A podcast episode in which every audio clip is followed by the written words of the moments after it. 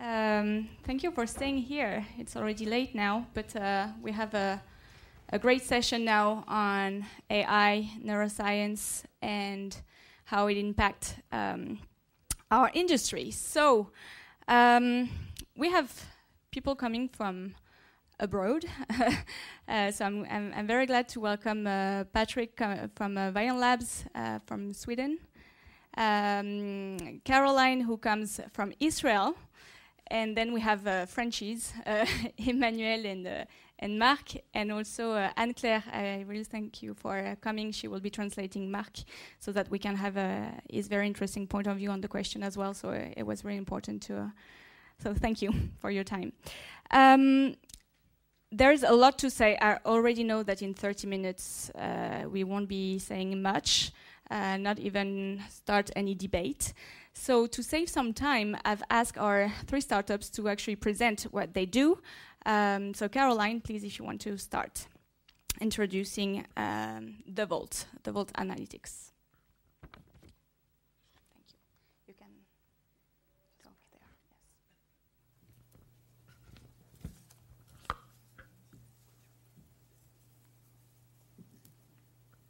Yes. Okay. Hi, my name is uh, Caroline Van.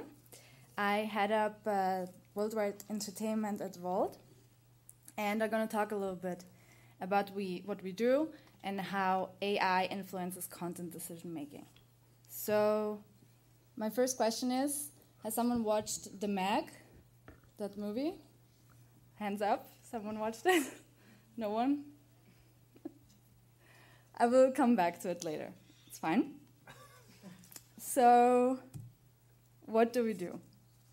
So, the simple explanation is that we're a story company and DeLong? Well, at Vault, we leverage state of art AI and deep learning to analyze scripted and visual story elements. Our AI anal analyzes for 100,000 plus story elements to predict what an audience will look like, their needs and activation points at more at any stage. We work with our partners at script stage out, um, outline, uh, marketing stages, even trailer and release stages.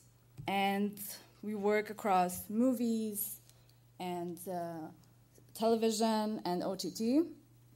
But one big misconception is that there's no research performed when we look at uh, deciding on what movies and TV shows to produce. But that's actually not true, it's not the case. In order to visualize an audience at an early stage, entertainment companies will use a two tiered approach.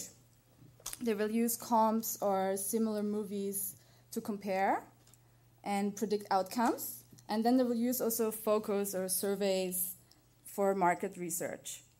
And uh, our, but our partners overlay another uh, process with a three tiered approach using AI and to help boost the current research methods with high degree of accuracy. So we have been predicting for every movie coming out every week, every single weekend now for a couple of years. And to date, we're 75% accurate to the opening weekend box office. And here are some of our strong winners. So, for example, Crazy Rich Asians, we predicted 24.5 million, actually made 26.5, so it's like pretty close. Uh, Coco 51.8, it was actually 50. Um, Black Panther 210 million, and uh, but it was 202 million, so kind of close. And uh, we predict across any sizes, like if it's wide release, limited release, but uh, also even Netflix titles we do as well. So here I have also an example of how it looks like when users, um, what they get when they're at script stage. So then they get a, a prediction from us how um, the opening weekend looks at every screen size uh, stage. And another example is Here we can see how distributors will use our platform to align their marketing and trailers with the actual demographics that will actually show up at the box office. And also, here an example based on a TV script prediction, the level of demand in uh, North America, and also which platform is the best, would be the best. So now back to the Meg. Big budget, the Meg heads for Tebbit 20 million plus. That's what the Hollywood Reporter said one day before it was released. But it went on making actually 25, 20, um, sorry, 45 million. And Vault was able to predict this with a high degree of accuracy 20 weeks in advance. So that's, that's it. Thank you, Caroline. And we'll move on right away with Vion Lab. Patrick, please. Um, I'll just skip the next one. Uh, and I'll, given the limited amount of time, I'll try to go through this pretty quickly. Uh, we are trying to solve a problem that's very eminent. I mean, a lot of the recommendations you see in systems when you go in to find your content is based on metadata. And that's metadata, that's someone else producing and writing about the content that you're about to see. And if you look into the keywords, uh, looking at movies like Passengers, you would have some that are fairly good and some that are terrible. Uh, trying to cluster all movies that contains a crying man or a crying woman wouldn't give you a proper way of saying you watch this, you should be watching this. There's been a couple of, of uh, ideas and thoughts of how to solve it, and Google has been working quite hard with image recognition, object recognition, trying to bring out different aspects. But if you look at a movie like this, they would probably be somewhere around the lines of saying there's a man, there's a woman, there's a space. It's not very coherent to what an, a director is trying to tell you about the movie. So instead, we try to reverse engineer the emotional context, the emotional construct, because everything that goes into a movie is made to make you feel something, made to make you experience something. And if I, if we look at a specific example, have you seen uh, Defenders on Netflix? It's a show where they merged four superhero, Marvel superhero shows together. And in order to tell the story in a, in a good way, they, they gave each and every one of these story or heroes a color. So all of them have their own series. Daredevil has red. And if you look at a scene uh, early on in the, in the series where Daredevil is visiting Jessica Jones, another of the key characters, you can already see how director is working with colors to tell you that you are in Brooklyn, which with the predominantly blue color will tell you. It'll also tell you that Jessica Jones as a character is in control on this scene. Daredevil, being the red door behind him, signifies that he's there visiting. So, without having to be outspoken about it, the director can tell you lots of different things around the scene. So, what we've done is we've broken it down. And this is what we call fingerprints. This is two or three data points out of about 40 that we break out of content when we do the analysis. So what you see is two James Bond movies. Uh, you have first on, on this end uh, an older one. You can see the, the breadth of the tile represents the, the, the length of that specific scene. And then you can see the different, uh, the movement of the tile represents the action within that specific scene, measured by how pixels movement, how the objects move within the scene. You can already in this say that even though they are in the same franchise, they speak to two completely different demographics. If you look at movies, the middle one here being uh, the first Alien movie, and you have Space Odyssey 2001, surprisingly similar metadata, on very, very different movies. And if you look at the, the third one we're showing here, which is the second Alien movie, where James Cameron essentially ruined the franchise by giving you xenomorphs and aliens and explosions everywhere instead of bringing out all the, the nice horror stuff of it. And all of this, nothing of this is there of chance, and everything there is because someone wants you to experience something. So, uh, if we look at an older movie, say uh, Top Gun, what we did here is we trained the algorithms to recognize how a human would perceive the emotions. And if, if you look at this, the above one shows you how a human predicts that, or a machine predicts that a human predi- perceives the movie. And about, I'm going to spoil Top Gun. Is that okay with everyone? So, because in the middle here, you see there's a key scene. This is where Goose dies. And this is not a machine that's been trained to watch Top Gun. This is a machine that's been trained on thousands and thousands of audio and video clips to predict how and what scenes would be perceived as negative or stressful. And where Goose dies, it's a clear negative dip. We can also see the typical 80s structure where you have the, the long, traditional, dragged out fight scene in the end, where you can see how it progressively becomes more stressful and more and more negative, whilst the, the positive ending also. I mean, just take that in for a while. This is the first time we can automatically, by doing the emotional analysis, predict whether a human would perceive this to be a movie that ends positively or not. This is pretty cool. We use this to produce uh, recommendations, essentially. Uh, traditional ones, if you go for The Martian, Martian is a nice example because it's a sci fi, but it doesn't have very much sci fi elements in it. I'm not going to bore you with the, the difference of, of collaborative filtering, which is essentially the Amazon. People who watch this also watch this, uh, which gives you pretty strange recommendations. But if you look at the difference when we use our type of data, where we take into account the tempo, the structure, the emotional construct of it, you can see how the tempo drops. You can see movies like uh, Arrival uh, or, you know, well, uh, different ones that have a lot of slower kind of paced storytelling showing up. They're still in the sci-fi genre, but they are very, very different. It's not Guardians of the Galaxy to Martian. Uh, I can show you a number of examples here, which I won't go into, but say weekly discovery, daily discovery, notifications, all of this is based around understanding how you cluster content. So that's really what we're trying to build there. We're trying to bring back the emotional essence of the movie into doing the predictions and recommendations. And by doing that, we can create a much more personal experience.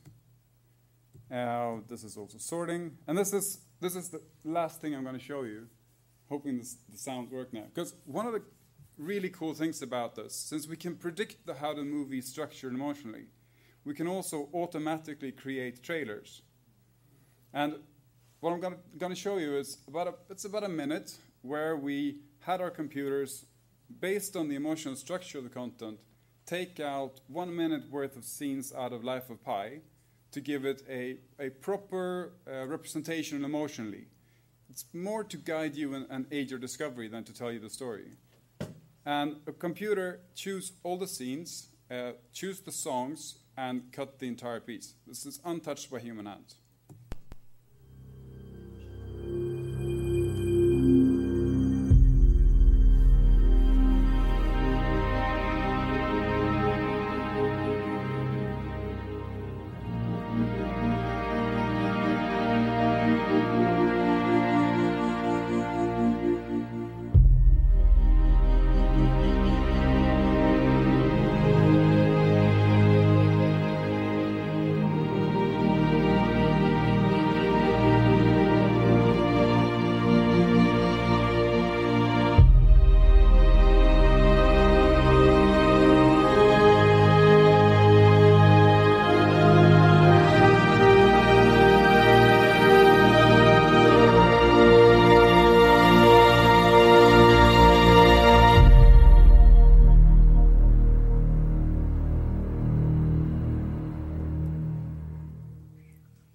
Lot of information in five minutes. Hope you kind of grasp the idea of what we're trying to create. And uh, thank you.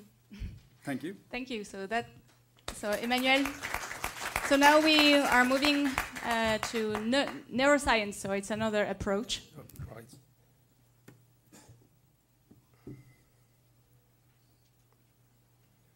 Is there something I have to do? Ah, right. Okay. okay, great. So my name is Manuel Custer. I am um, project manager at the Fiction Lab, which is both a, a research program on cognitive science and also a startup uh, trying to help producers, broadcasters, and creators on their audience uh, issues. So with this uh, little presentation, uh, we'll try to make you understand how cognitive science can help you if you are working on contents.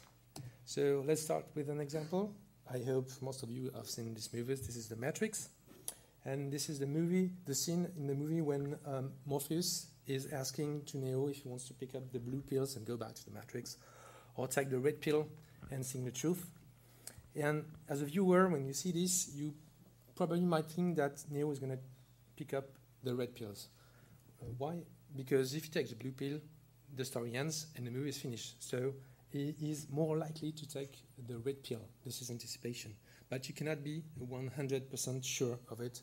So there is a little uncertainty. Anticipation with uncertainty. This is the basis. This is the basis, sorry, of uh, suspense. And now, if you put some electrodes on the head of the viewer, you will observe that when Morpheus is asking the question, the question pops, pops up in the mind of the audience at the same time, and there is a specific wave, a wave P600, that is generated by the brain. So we can turn to scientists and ask them, uh, can you study those waves and tell us something interesting about how suspense works? And the answer is yes. The answer is you will notice that at any moment in your story, if you don't have at minimum three open questions in the mind of your audience, the interest will quickly drop. So if you're working on the content, you should check your uh, question system. So, um, so a question that increase uncertainty is called a CFX. CFX stands for cognitive special effects. A CFX is a piece of information that, when embedded in the content, you can predict an effect on the mind. So, again, a question that raises uncertainty, but it can be a sound that generates fear. It can be a situation of injustice to the weak that elicits uh, emotion. And part of the job at the Fiction Lab is to collect and identify CFX, up to 300 for the moment. And the other part of the job is to use CFX uh, to calculate a level of action, a level of uncertainty, a level of violence, a level of stress, uh, of complexity, in order to visualize all the audience satisfaction factors of a given content and being able to compare it to some audience references, like the three open questions, uh, the matrix example, or to compare it with competitors, or to compare it with uh, successful uh, shows. Sorry. tools, not rules. I like this from the from Pixar, and my conclusion would be that I would like you to understand that with this new approach of cognitive science, we are not trying, we just are trying to help, uh, not to format. So tools, not rules. Thank you very much. Thank you, Emmanuel. So I'm sure there will be a lot of questions on how all those things work, uh, because it's quite technical sometimes. But unfortunately, we won't have time to go very deep into the the magic. But you can ask later um, our participants. But uh, just to summarize, because you have like three different approaches. Um, so to summarize what we just heard, maybe you can tell us maybe two opportunities for broadcasters and producers, so for our industry, um, your product, but also like the limit, especially on AI and even neuroscience. Sometimes we have bad ideas on that. Okay, we can do everything with it. That uh, AI is going to to replace writers, or so where um, can we go, uh, like or or not? What can we expect from science? Patrick, if you want to start. I can I can start. Uh, I, I, think we we can expect. Uh, I mean, or my hopes is that we can expect that humans will be able to focus more on the creation, and because I think in the end, human creativity is going to be hard or probably even impossible to to replace fully and not even desirable to replace. We can, we should, we should create with humans and then scale it up and automate it by machines. I mean, if we take all the editors that are out in the world now creating really uninteresting lists, spending 80% of the times just filling up a list for, for some kind of channel or ID, if they can spend their time on creating the, the top five lists and then have a computer automate every, everything else, that, hum, that creativity is going to be unleashed in a lot better way and people will have a lot more fun at work. So I think that's the, the I think the the tools part here is where where the computers come in. Caroline. Um, yeah,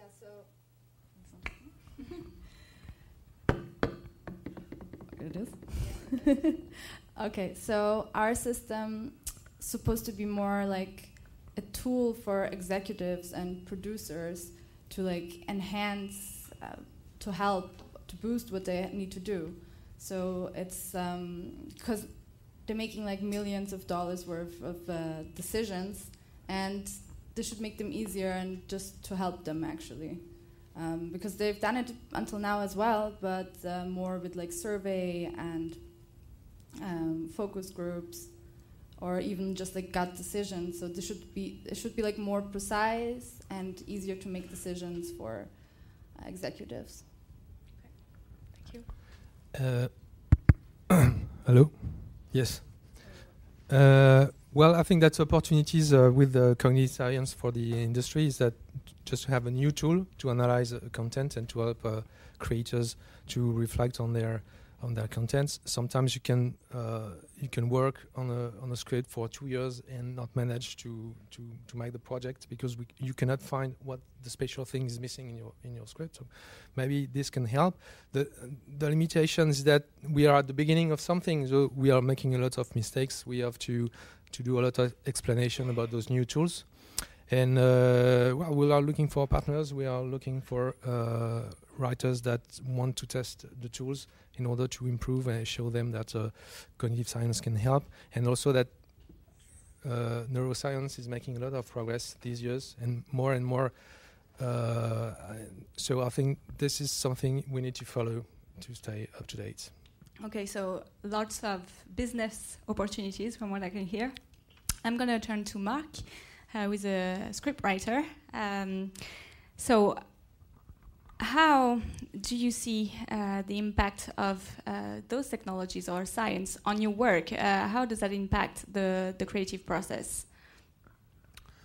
Alors moi je vais être un petit peu le, la voix euh, décalée, euh, un petit peu le, le, poil à gratter, je ne sais pas comment traduire ça, mais euh, déjà. Well, I'm gonna open the debate and be kind of uh, an opposite point of view on this subject? Euh, quand on a demandé à Marguerite Duras euh, ce qu'elle pensait de ce qu'allait être l'avenir, elle avait répondu euh, Dans l'avenir, euh, il n'y aura plus de questions, il n'y aura que des réponses. Je pense que c'est exactement ce que nous sommes en train de vivre. When we asked uh, Marguerite, Marguerite Duras about what she thought about uh, the future. Uh, she said in the future there will be no more questions, there will be only answers, and I, I think this is what we are living right now. Euh, en fait, le, on oublie un petit peu que le rôle de l'artiste, euh, quel qu'il soit, ce n'est pas euh, de répondre euh, à des vérités révélées, euh, mais au contraire euh, de questionner les vérités de son époque. Et je pense que là, l'artiste ne doit pas essayer de répondre aux algorithmes, mais de questionner les algorithmes. We often forget that the uh, role of the artist is not to respond to uh, reveal truth, uh, but to question the truth of his time. D'abord parce que euh, l'intelligence artificielle, quelle qu'elle soit, euh, donne souvent l'illusion d'une neutralité, d'une vérité objective.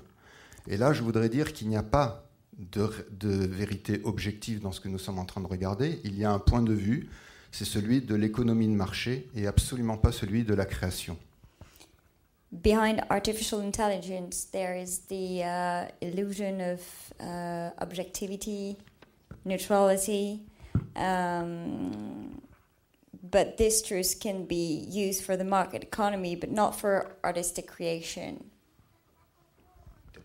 Okay, so I don't know if one of you want to answer or react to that. Point. I can I can agree to a very large extent. I think uh, creativity has to do with humans uh, uh, promoting an idea, and I think a lot of the AI today stems to to further that process.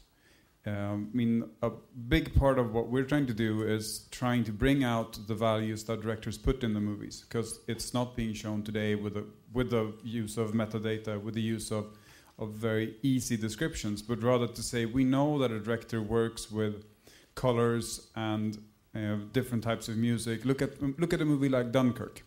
Dunkirk was exceptionally uh, put in terms of music to create a stressful environment to make you perceive what the soldiers perceived on that beach.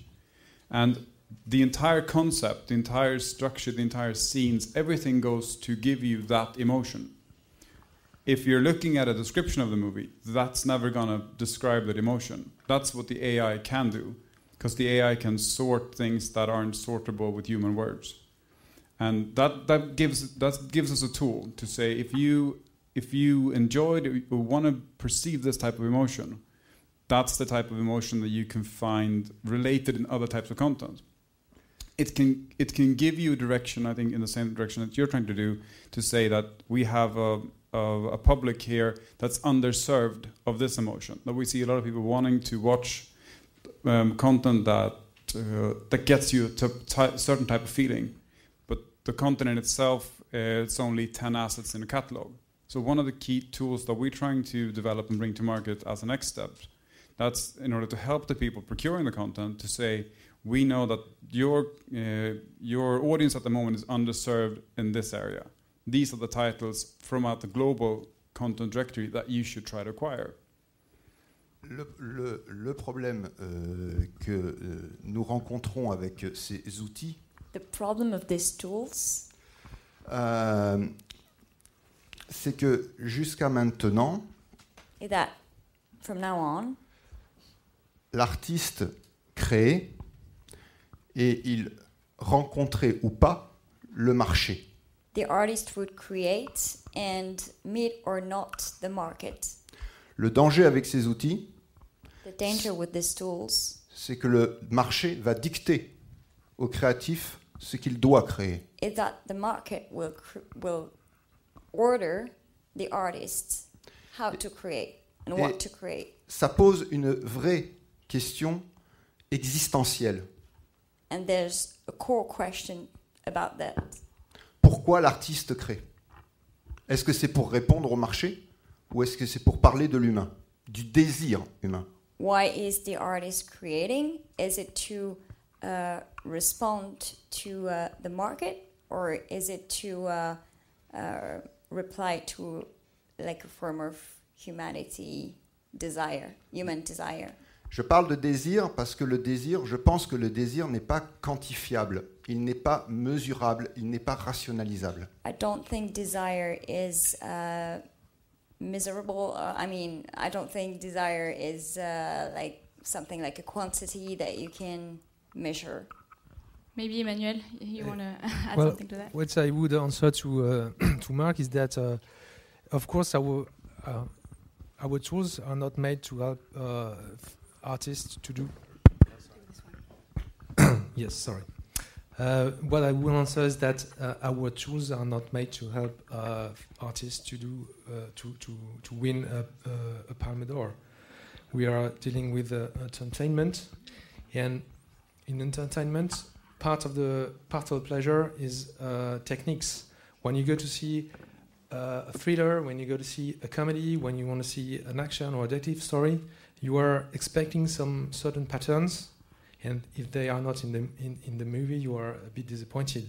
So I think what we can try to rationalize is this this aspect of entertainment, right?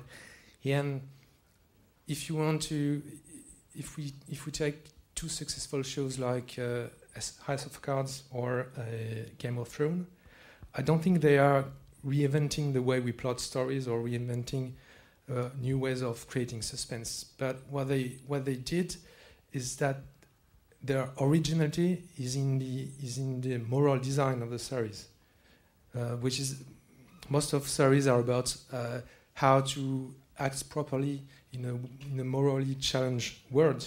And what they did is they flip this aspect and they, they, they, show a series about winning the game, about uh, and this ability to to kill uh, to, to kill uh, characters that act morally. So I think there are techniques we can help writers, creators on those aspects to liberate time for uh, thinking about the creation. But certainly we, we won't replace uh, artists in, in the, in the, in the uh, sense. Oui, mais là aussi, euh, je, vais, euh, je vais me ranger du côté de, de ce qu'était Christophe Albrecht euh, à HBO. Euh, il, a, il se voyait comme euh, un mécène à la Renaissance. Well. Euh, et, et, et il a accepté de continuer à financer une série comme The Wire, qui aujourd'hui est considérée comme un chef-d'œuvre de la série. I'd like to uh, give the example of Christoph uh, Albrecht at HBO, uh, who decided to finance uh, Ouais, The Wire. The Wire. The Wire de David Simon, euh, qui a, ne faisait à la fin euh, de son. D'ailleurs, la première saison avait fait euh, 4 millions de spectateurs seulement. The first season was about like 4 million uh, viewers only. Euh, et il a accepté d'aller jusqu'à la saison 5, qui ne faisait plus que 200 000 spectateurs aux États-Unis. And he accepted to finance the project till the fifth season, uh, who's, which was watched by uh, 2,000 uh, spectators, viewers. dire. Yeah.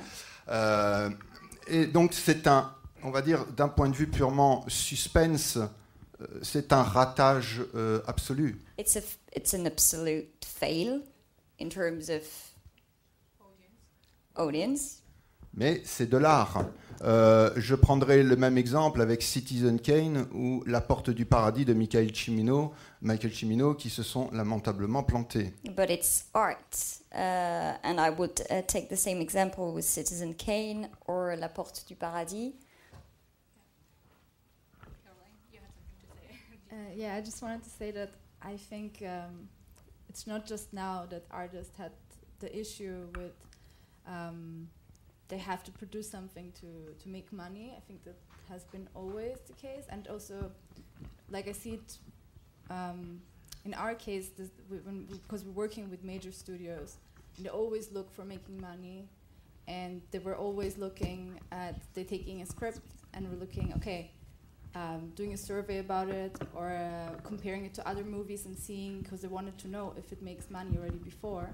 So when we offer our product, it's just making it a little bit more accurate and to help them because they have done it until now as well. The studios that they want to know if the movie uh, works, if the movie makes money. Um, they always wanted to know it even before. Oui, mais, oui, mais euh, La Porte du Paradis de Michael Cimino n'aurait jamais vu le jour si c'était pas si c'était passé par vos systèmes d'algorithmes et qu'ils avaient été justes. Yes, but La Porte du Paradis wouldn't have worked or wouldn't have been broadcast if it hit, if it had been analyzed by you by your systems, probably. Michael Cimino n'aurait pas pu faire le chef-d'œuvre qu'il a fait. Um, Michael Cimino wouldn't have been able to create the masterpiece that he did uh, if it had been analyzed by your systems. Okay, well, Maybe not. that's Maybe- a maybe question not. mark. we don't know because we didn't have those algorithms at that time. But um, well, the debate I think is just starting because uh, well, those technology, AI, and neuroscience, as it's been said, we're just at the beginning. So.